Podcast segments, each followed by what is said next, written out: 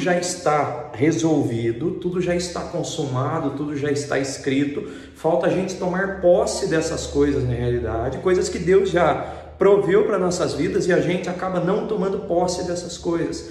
É como, por exemplo, de repente um benefício, né? Esse benefício agora aí, de repente, que está pagando aí do, do, desse período de pandemia que a gente está passando. Pô, o governo não vai lá na tua casa te entregar alguma coisa em relação a isso. O governo vai acreditar na tua conta. E se você não for lá tomar posse disso, as coisas não vão acontecer na tua vida. Entendeu? Então é a mesma coisa, de repente, o que a gente está pensando aqui agora nesse momento.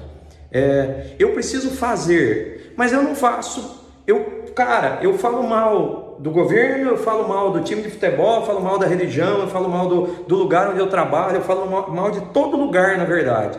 E eu não enxergo que de repente quem está com a carroça pesada, quem está com o negócio pesado na realidade sou eu.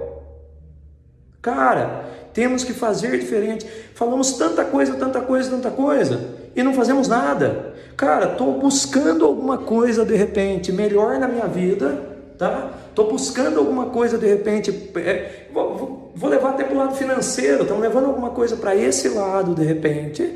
E o que está acontecendo? Cara, eu não pego 4,50 e vou lá fazer um jogo para tentar me arriscar e tentar ganhar alguma coisa, eu não arrisco por nada por nada. Sabe por quê? Porque eu já saio com um pensamento de derrotado na minha vida.